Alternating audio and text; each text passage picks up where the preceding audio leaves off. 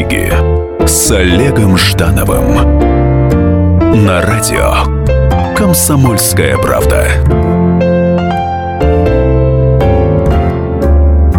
Привет! В эфире программа «Книги» с Олегом Ждановым. Сегодня у меня э, удивительный гость и мой коллега Виктор Николаевич Баранец. Виктор Николаевич, здравствуйте. Добрый день.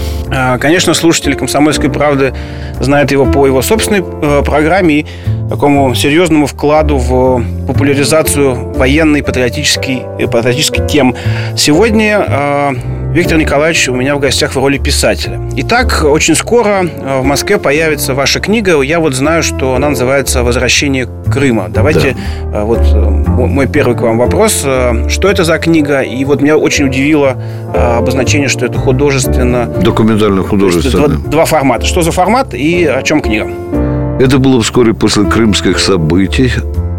И в очень узком кругу высшего генералитета, в котором присутствовал и министр обороны, и начальник штаба, и его заместители, мы собрались в так называемой библиотеке министра, где министр с какими-то по-мальчишески блестящими глазами, с таким азартом рассказывал, как действовала его армия.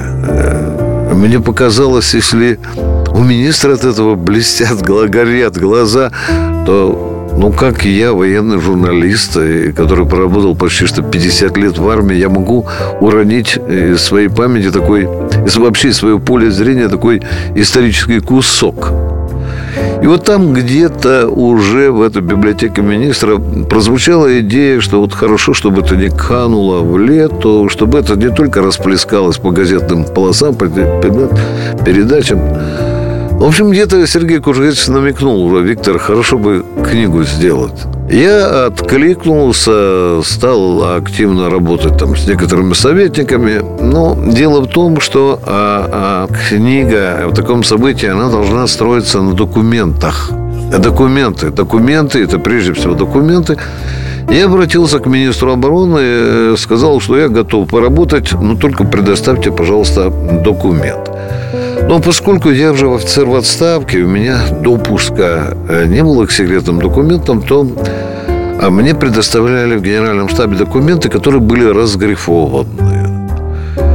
Э, я работал в Министерстве обороны, в Генеральном штабе. Я ездил в Севастополь, э, в Крыму, в Симферополе был. Я встречался с начальником главного разведуправления, начальником генерального штаба, с министром, с командующим Черноморским флотом, встречался с вежливыми людьми. Для того, чтобы представить общее поле боя и какую-то перед собой ставить задачу. Такую я задачу поставил перед собой простую. Рассказать э, то, э, что было за кулисами политических военных событий. А, крымское событие, Атлантический, это Атлантический океан, из которого мы сейчас только чайной ложечкой успели что-то а, вынести, понимаете? Я ставил задачу прежде всего рассказать народу о том, что он еще не знает и не видит. Там я стал выстраивать главы. Мне хотелось с помощью этих глав перехватить центральную нервную систему крымских событий. Так стали вырисовываться главы. Э, естественно, стала возникать идеология книги, как вообще появился Крым. И когда...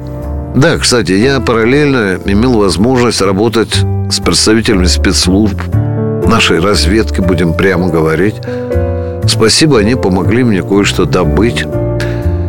Э, здесь, в России, находятся бывшие офицеры службы безпеки Украины – которые помогли мне показать изнутри, что происходило э, в службе безпеки Украины. Например, в то время, как бежал Янукович в Крым. А еще меня очень сильно интересовал вот этот первый эмбрион, когда в голове Путина возникла идея отважиться вот на это глобальное решение. Естественно, нам понадобилось работать и в Кремле, и беседовать со многими людьми в Кремле. Мне важно было, что думал Путин, как он пришел к этой идее, легко ли он принял это решение, или он в чем-то сомневался. Поговорить с самим президентом удалось? Поговорить пока нет. Э, я поговорил со многими людьми, которые меня достаточно хорошо просветили. Я это может быть во втором издании. Я думаю, Владимир Владимирович мне предоставит такую роскошь, чтобы я во втором издании что-то подправил, что-то добавил. И у меня книга э, и начинается, первая глава называется «Кремль. Красная папка». В чем суть вопроса? У Путина, когда начались вот эти события, особенно в ноябре 2013 года, Майдан начался. Была папка, где лежали оперативные сводки службы внешней разведки, ГРУ, дипломатов и так далее. А вот когда уже серьез припекло Киев, появилась папка «Крым», в которой уже в оперативном в режиме онлайн были донесения, докладные записки. Их было так много, что президент их брал работать домой. И вот там среди этих документов появился тот самый эмбрион, а, когда Владимир Владимирович стал прощупывать некий, назовем его свой план. Это была аналитическая записка экспертов кремлевских, которые докладывали, что вот такие позывные интересно раздаются из Верховного Совета Крыма. Провести опрос Крыму, как он определяет свою, да? свою жизнь и так далее – и э, вот в этом документе он подчеркнул одну строчку, а потом позвал людей и сказал, «Ну что здесь самое главное. И вот эти высоколобые люди стали вместе с ним обсуждать, а что здесь самое главное. Да. В эфире программа «Книги» с Олегом Ждановым. Что же самое главное э, в той, в той докладной записке, с которой э, началась новая история Крыма, мы узнаем после небольшого перерыва. Книги с Олегом Ждановым. Каждую субботу с 16 до 17 часов на радиостанции «Комсомольская правда» я, Леонид Альшанский, почетный адвокат России, веду передачу «Народный адвокат» и отвечаю на ваши вопросы по проблемам административного права, ГАИ, таможенник, пограничник, гражданского права, дачной амнистии, земельных отношений, обманы страховых компаний. Обо всем этом вы услышите в наших передачах каждую субботу с 16 до 17 часов.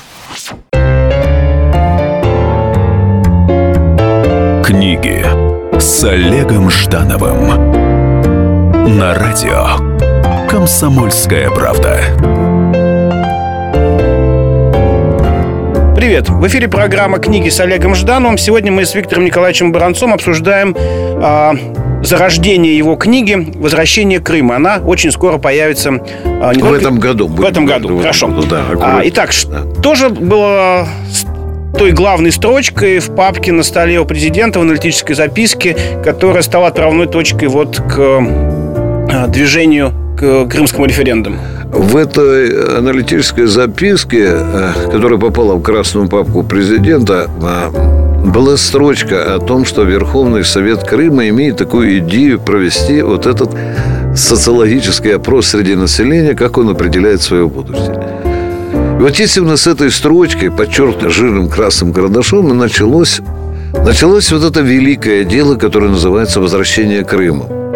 Вы понимаете, социологический опрос Крыму еще ничего не решал. Путин пошел дальше – Путин вот этот социологический опрос перевел в плоскость референдума, который сомкнулся с желанием и правительства Крыма провести референдум. Таким образом, создавалась формула легитимности. Референдум – это уже серьезный политический акт, и тут уже никуда ты не скажешь – если два с половиной миллиона людей, большинство их скажет, что мы хотим в Россию, то тут уже заткнут рты самые лютые пасти критиков этого да, процесса. Это форма, которая одновременно yes. де-факто и де-юра. Yes. Да. да, да. Вот с этого я начал. Ну, а затем, когда уже выстроилась канва материала, естественно, естественно, меня интересовали и такие вещи, Например, для меня стало некого своего рода открытием. Вот мы говорим, что сейчас мы, э, вот только сейчас Крым возвратился.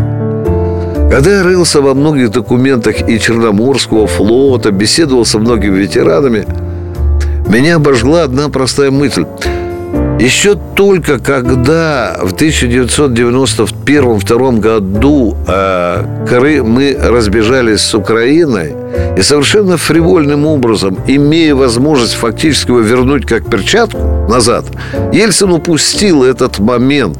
Историки юристы стали доказывать, что вообще-то за Крым боролись не только вежливые люди, не только Путин, не только Шойгу с генеральным штабом и с силами специальных операций. За Крым дрались русские адмиралы уже в начале этого, вот этого нового процесса, новой России. И более того, они положили на плаху свои черноморские карьеры.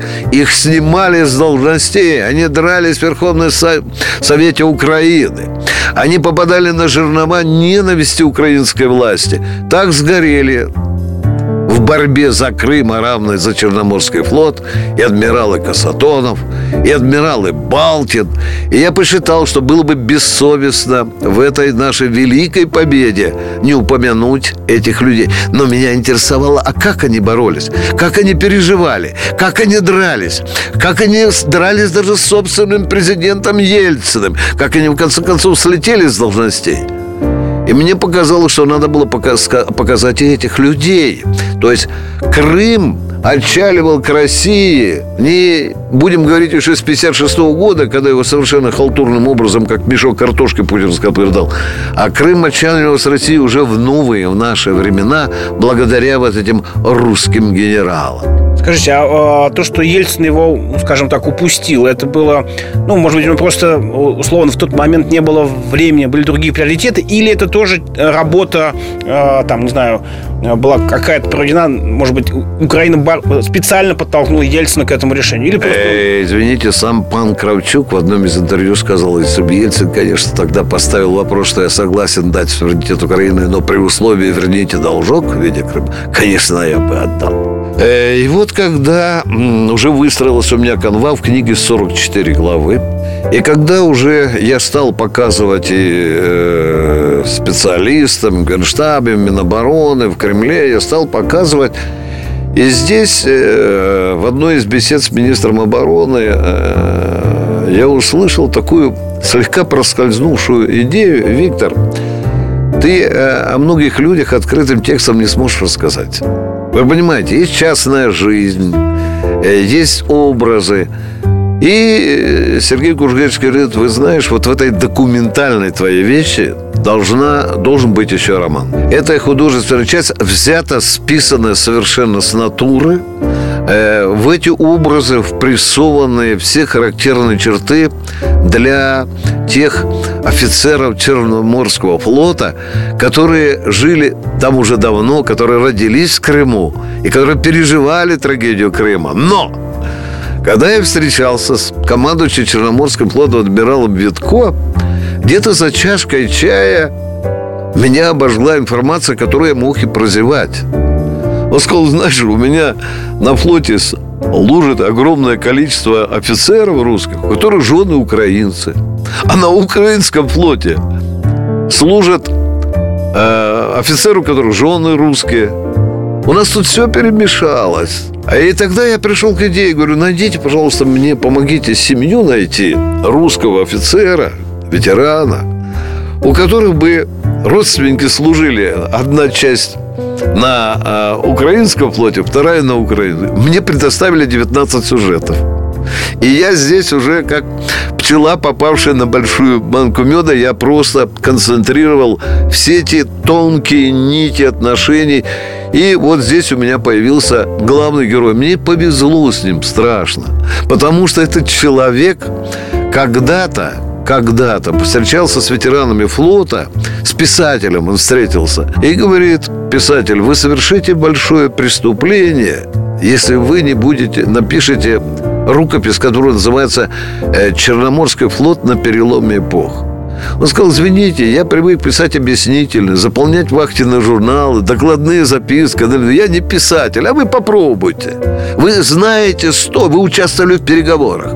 Вы, зна, вы знаете, как э, наши, даже русские офицеры перебегали в украинский флот, а украинские офицеры в нас. Как шла эта дележка бесконечная э, флотов. Какие пакости творились люди, когда доходило до того, что украинские офицеры, чтобы получить по престижной должность на, на украинском флоте воровали лоцманские карты, бежали в украинскую разведку и получали там, э, получали там престижные должности. Но я встречал и другое, когда русский офицер, сибиряк, подавал рапорт о том, что он уходит на украинский флот. Его вызывал к себе командующий и говорит, товарищ капитан второго ранга, почему вы совершили предательство? Он отвечал, товарищ адмирал, моя семья уже не получает третий месяц ни зарплаты, денежное удовольствие, ни пайка. Но Украина меня кормит. Меня кормит украинский народ. И я буду служить народу, который меня кормит. Честь имею. Стукнул дверью и ушел. Вот эти трагедии людские, которые пронизывали не только офицеров, а их детей, а среди их детей было уже подрастала новая поросль военно-морского флота, черноморского, русского, украинского. И я проник туда, где учится будущий украинский кадет. Мне хотелось заглянуть в мозги, а что творится? Ведь они слышат, о чем говорят отцы. Дед, который служит на русском Какое у них восприятие отец. ситуации. Да, да, естественно. И мне, мне тоже захотелось сюда заглянуть. Ну, а дальше, конечно, я благодарен нашей разведке, которая помогла мне составить представление о том, что происходило в кабинете Обамы в те самые дни, когда Керри, разгневанный Керри тем, что ему доложили, что Крым уже российский, он набрался храбрости и позвонил Обаме. Обама стал распускать перья. На что он сказал, Барак, уже поздно. Путин взял Крым. У меня были американские источники, они есть американские источники. И, конечно, у меня есть свои осведомители, которые там проживают. Там есть люди, граждане Российской Федерации, которые работают в очень высоких кабинетах. Я им благодарен в этом. Я тоже тут ткал вот этот коверчик этой э, крымской реальности в американском кабинетах. Конгресс, Пентагон, ЦРУ и так далее. В материале есть переработанная слегка вещь.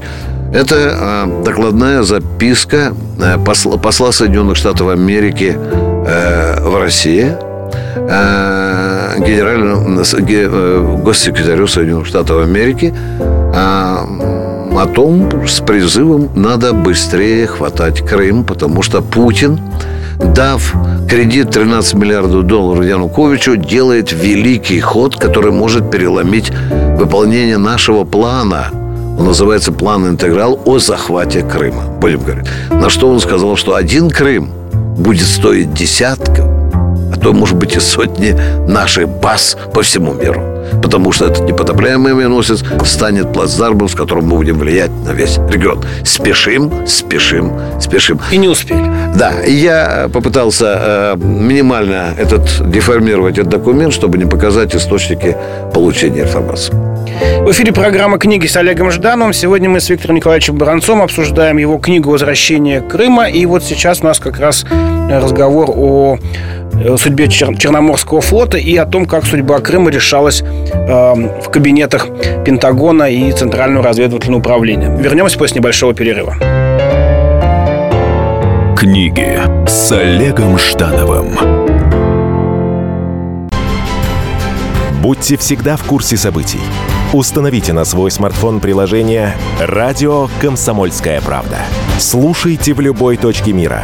Актуальные новости, эксклюзивные интервью, профессиональные комментарии.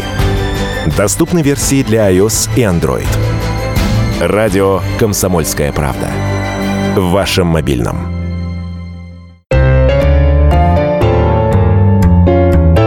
Книги с Олегом Ждановым на радио «Комсомольская правда». Привет! В эфире программа «Книги» с Олегом Ждановым. Сегодня с Виктором Николаевичем Баранцом обсуждаем его книгу «Возвращение Крыма». Очень интересная э, документально-художественное произведение, где за э, художественным антуражем спрятаны э, те люди, которые э, могли бы пострадать, и их судьба, на судьбу могло повлиять прямое, э, прямая публикация документов. Но, тем не менее, э, этот художественный образ совершенно правдив и э, в книге, насколько я понимаю, очень много э, документов, со сбором которых Виктору Николаевичу помогли наши разведчики, и э, в том числе и люди, работающие на территории Америки. То есть у нас идет книга «Сенсация». Э, скажите, есть ли в книге э, некий отсылк вообще к первоначальной истории полуострова? Ну, то есть о том, да. как он первоначально... Спасибо, был... спасибо, пришел спасибо. Спасибо вам за этот вопрос, вы тронули мое сердце. Э, у меня есть достаточно странный эпизод разговора э, ветерана Черноморского флота, у которого внук учится в Украинской военно-морской академии. Внук пришел к деду э, с, ну, с портфелем, и, в котором лежала э, украинская история Крыма. Когда дед прочитал эту книгу, этот учебник истории украинской, он был потрясен там, что там не упоминалась ни Екатерина, ни Потемкин, ни Суворов, ни Кутузов, ни э, договоры с Турцией и так далее. И вот этот дед, видя, что мозги внука промыты уже хорошо, он достал откуда-то из э, пыльного дивана старую карту Крыма, повесил ее на шкаф, придавил приемником, которому подарили, когда он прощался с флотом, а рядом лежал его старый кортик. Он ее использовал в качестве э, указки. Посадил внука перед собой и сказал, а теперь слу... Да, и Нахимова даже нет. А вот теперь я тебе, внучек, прочитаю историю. Вот а вам я отвечаю, уважаемый, на этот вопрос. Есть кусок главы, которая, в общем-то, это лекция, правдивая, максимальная лекция. Ну, ветеран Черноморец, который тем более рукопись готовит, он знал ее на зубок. И вот этот будущий украинский морячок, он всего лишь курсант первого курса командного факультета Украинской военно-морской академии. Да? И он а получил. Как, как же там написано, что украинцы с турками с Османской империей все эти годы воевали? Да, как, но вы знаете, у меня один из героев э, на полном серьезе приводит тоже документ. В вечернем Киеве написано, что Черное море руками выкопали украинцы. О, интересно, какие трудолюбивые люди. Да, да, да. Когда я был с Путиным 9 мая 2014 э, года э, в, в толпе, которая его встречала, вот этот главный герой художественной части книги, он мне на ухо орал. Так в Севастополе встречали только Гагарин. И вот в этой толпе когда Путин уже уходил, появлялся один человек, который на украинском языке сказал «Це чепуха, український флот, це раніше російського». Був тут на Черном море, вот на моих глазах есть фотография, ему в лоб влетело яйцо. Я боюсь неправильно перевести. Он сказал, что, он, что украинский флот был раньше? Да, да. Это, конечно. Украинский флот тут став раньше, чем э, российский. Это был такой э, эпизод, который показывает отношение э, Э, крымчан к этому. Но я бы хотел с читателем был э, честным и ответить на ваш вопрос. Вот читатель книги неизбежно задаст мне вопрос. Вы где здесь грань между достоверными Конечно. фактами и домыслами авторами? Объясняю. Здесь есть Путин, здесь есть Шойгу, здесь есть начальник генштаба, здесь есть Янукович, здесь есть Азаров, здесь есть Наливайченко, здесь есть Поруби, здесь есть Ярош, здесь есть документы укра... американской разведки, где стоят реально... Здесь есть Порошенко, который наведывается в, Укра... в а, посольство Соединенных Штатов Америки, где его поят виски, да? Э, мы все знали. Так вот я объясняю, здесь нет вымышленных персонажей. Измеж... Изменены лишь фамилии некоторые из них, а также офицеров и солдат одного из батальонов специального сил специальных операций Главного разведывательного управления, которых я априори, как офицер, как гражданин, я никогда не буду и не имею права светить, что я сделал. Кстати, попутно вам хочу сказать, что самым первым читателем, э, читателем моей книги были два человека, чтобы вы знали. Это министр обороны Российской Федерации и начальник главного разведывательного управления генерал-лейтенант Игорь Сергун, который вскоре скончался, но мы, мне посчастливилось, я с ним встретился, и он дал мне огромное количество рекомендаций. Он понимал, какую я преследую идею, как я подаю, мне важно было, важно было не соврать. Во-вторых, даже в художественной части не соврать. Во-вторых, я послушал его рекомендации, э, которые очень важны для того, чтобы не подставить ни эту великую нашу спецслужбу и навредить России, не вредить армии, генштабу и вообще всей ситуации.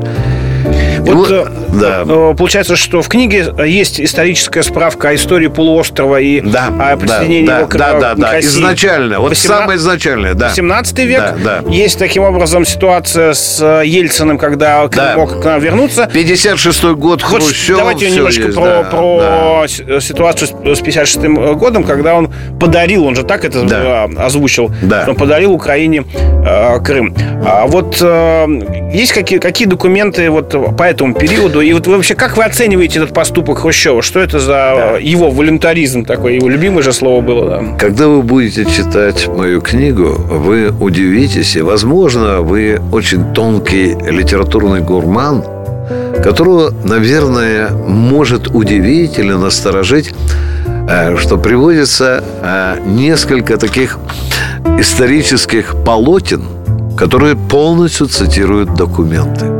Документы о том, как Крым достался Украине.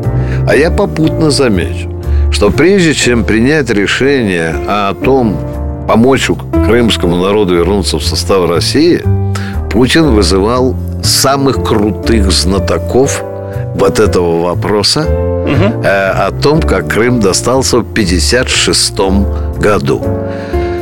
Там был академик, там был человек, за который защитил докторскую диссертацию. Так вот, перед принятием решения президент консультировался именно с этими людьми. Это очень важно, конечно, да. Э, Ему принесли документы, ему принесли постановление Верховного Совета, там и все документы. И он пытался, он трамбовал этого академика, что мы сказали, а как он, по каким соображениям?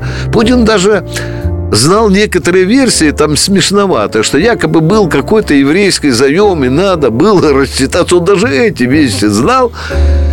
Значит, э, академик э, доказал такую простую вещь, которая там просматривается. Э, Кстати, и наш корреспондент Саша Гамов брал интервью у Никиты Хрущева, у сына. Просматриваются две линии. Одна линия просматривается, что э, хреново сложившиеся у Хрущева отношения с украинской партиорганизацией требовали э, поправить это положение, и Хрущеву Он же вроде всегда на них опирался. сделать, сам. да. А тут заискрило. И надо было дать взятку. Вот бывает взятка рублями, машинами, яхтами, бывает полуостровами, да. Это одна сторона вопроса. Но какую экономическую базу подводили, что экономически целесообразно объединить этот регион? Ну, тем более, мы же СССР, мы СССР, мы вечные, мы же... Ну, какая разница, что будет это украинское, что это будет российское и так далее.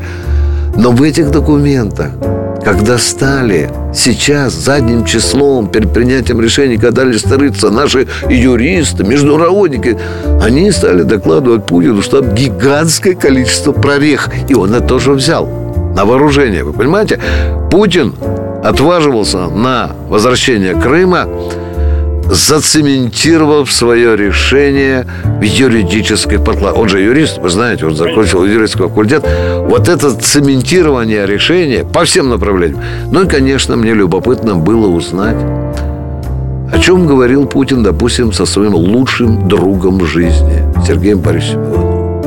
И когда уже план возвращения Крыма возрел, когда уже было понятно, что там зреет референдум, Тут получилось так, что командующий Черноморским флотом генерал адмирал Витко прислал министру обороны письмо, в котором есть очень серьезная строчка. Обстановка вокруг Черноморского флота такая, что, товарищ министр обороны, разрешите мне ввести в действие план эвакуации семей военнослужащих. В эфире программа «Книги» с Олегом Жданом. У меня в гостях Виктор Николаевич Баранец. Мы разговариваем о судьбе Крыма, судьбе Черноморского флота. И э, все это узнаете из книги «Возвращение Крыма», Которая ко- готовится которая только, да. готовится к печати. Да. Книги с Олегом Ждановым.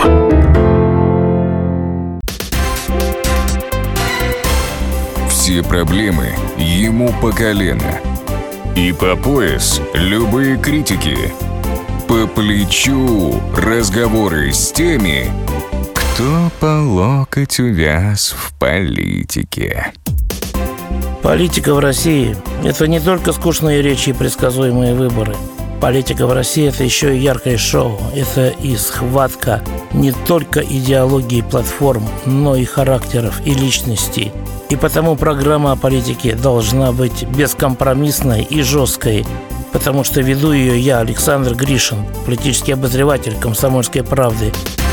Политическое шоу «Руки по локоть» с Александром Гришиным. Слушайте каждый вторник в 16.05 по московскому времени. Книги с Олегом Ждановым на радио Комсомольская правда. В эфире программа «Книги с Олегом Ждановым». Сегодня вместе с Виктором Баранцом обсуждаем книгу «Возвращение Крыма», которая очень скоро появится э, в книжных магазинах и, может быть, в воинских и флотских частях. Итак, мы остановились на том, что э, ситуация перед э, переходом э, Крыма к России была такова, что э, командующий Черноморским флотом говорил о необходимости эвакуации семей военнослужащих. То есть ситуация максимально критическая. Да. Э, Чем были обусловлена так- так- такая его позиция? Тем, что участились нападения на российских офицеров, участились проникновения националистов и правого сектора, и партии «Свобода», и Национальной гвардии, и, скажем, и э, этому, в общем-то, в этом же духе действовали и оп- определенная часть, видите, я дипломатично говорю, определенная часть крымских татар. На них очень сильно, на эту часть ориентированных на Киев м, крымских татар Киев делал очень серьезно. Короче, обстановка накалялась э, до того, что э, уже стали поступать. Разведка Черноморского флота стала раз за разом фиксировать проникновение оружия боевикам, которые орудовали на, э, в Крыму. Более того, стали отмечаться интерес вот этих майдановцев. Центральная, глобальная задача была у людей учинить второй Крымский Майдан, снять ту власть, насадить ту власть, в общем-то, по киевскому сценарию. Гражданская война уже стучалась в двери Крыма. Потому что вы видели, помните, 26 февраля этот гигантский митинг. Это, это уже была предтеча зреющего Майдана. И, естественно, в этих условиях парламент был заблокирован. Решалась судьба Крыма. И вот тогда, тогда крымские депутаты обратились сначала к командующему Черноморским флотом, что разблокируйте, дайте нормально работать парламенту. Витков, в свою очередь, адмирал Витко проинформировал эту ситуацию в Москву, когда, в общем-то, было решение об усилении группировки российского Черноморского флота и сухопутной группировки в Крыму. Вот когда и началась операция по переброске и наших спецназовцев, и десантников, и других частей вооружений на усиление, чтобы кто бы там вам не сказал, там операция по захвату, по аннексии, по оккупации. Вы знаете, это все игра слов. Я хочу закончить книгу вот такими словами. Я их себе то вынашивал их очень долго. Как сказал э, премьер-министр Медведев недавно, по тем, кто мечтает о возвращении Крыма, вопрос закрыт, забудьте. Я лишь добавлю, забудьте навсегда, точка, Крым наш. Скажите, а вот э, что м, из этой книги можно вынести о будущем Крыма? Вот как, как э, э, ваша книга, эти документы, эти факты, они же становятся определенным тоже фундаментом да, Да, для сознания читателя, человека, который интересуется этой темой. Да. Вот и куда э, книга ведет, условно говоря. Спасибо, Да, развитие. хорошо. Видите, вы читаете мои мысли. Потому что одна из глав моей книги называется «Весной и потом». Имеется в виду Крымская весна. Я ездил после весны туда, ездил по городам и селам, Бахчисарай, Симферополь. И мне важно было понять, а как народ готовится к своему будущему, в будущем составе России. Я ехал в автобусе, видел, как крымчане э, говорили, ну вот только привыкли к этим украинским гривнам, там с Бандеры, с этим, а тут уж рубли пошли. А второй говорит, ничего, скоро научишься. Вот Хабаровск это там 100 рублевая такая-то, Ярославль такая-то, научимся. Ну и, естественно, я видел, было и другое сословие людей, которые, в общем-то, это те, которые вот там у нас 5-6% не проголосовали против, да, из 2,5 миллионов. Я, естественно, видел разные отношения. Были люди, которые сдали, что завтра Россия им цамковой лопатой начнет бросать благоденствие. Были люди, которые понимают, что они оказались в, российской, в, в реальной российской ауре, где есть взятки, где есть коррупция, есть разваленные заводы, где надо засучивать рукава и работать. Естественно, меня интересовало, а что думает Министерство обороны, как закрепить наше военное присутствие в Крыму. Но меня поразил больше всего один факт, который я хочу сейчас с удовольствием привести. 9 мая 2014 э, года я присутствовал на встрече ведь Путина с ветеранами Черноморского флота. Это было прямо на площади Нахима. И, э, ну, как это часто бывает, некоторые ветераны были приготовлены, но вы понимаете, я об этом тоже честно пишу, что были заготовлены речи, и вдруг сквозь толпу продавливается человек в совершенно желтой старой советской фуражке с гигантским иконостасом орденов, фронтовик. Он не готовил речей. Он пришел со струганной палкой, бедный человек, хромающий человек. Он постучал на этом мемориале палкой вот в этот гранит священный и сказал слова, которые никогда не забуду, обращаясь к Путину. Володя, спасибо. Я теперь в эту землю лягу спокойно. Очень сильные слова. И действительно событие, которое в истории России э, останется, может быть, может быть, за, за все правление Путина э, в, в истории, может, войдет как человек, который... Э, эту, эту я вам эпизод можно расскажу? Конечно, конечно. Только я, коротко, коротко. я, я был э, на этом гигантском статичном митинге на Красной площади, и там же реальные корреспонденты. И вдруг видят, что человек коммунист с Казымбантом, э, а коммунисты всегда, вы знаете, в оппозиции, иностранный корреспондент подходит к этому коммунисту и говорит, ну что, захапали Крым, да, вы тоже считаете Путин хам... А он говорит, знаете, кто я, коммунист? Вы знаете, я до этого дня был ярым антипутинистом. Почему вы были антипутинистом? А потому что на Дальнем Востоке он китайцам кусок земли отдал. Но там он отдал 227 квадратных километров, а здесь 337 назад вернул. Теперь я ярый путинист. Ну что же, э, спасибо огромное, Виктор Николаевич. Э, ждем с нетерпением, когда книга выйдет из печати. Я думаю, что это будет очень интересный документ времени, как и само событие э, вновь превращения Э, Крыма э, к России. Мне вот как, как историку э, по образованию это действительно очень приятно ощущать, что достижения наших предков, екатерининских генералов, Малороссия не, стала, осталась Малороссией, а не Украиной. Спасибо огромное. До свидания, Виктор Николаевич. В эфире была программа «Книги» с Олегом Ждановым. Читайте вдохновенно. До встречи. Книги с Олегом Ждановым. Спорт после ужина на радио «Комсомольская правда». Меня зовут Евгений Зичковский, и на выходных я занимаюсь спортом. Ну как занимаюсь? Слежу за спортивными событиями.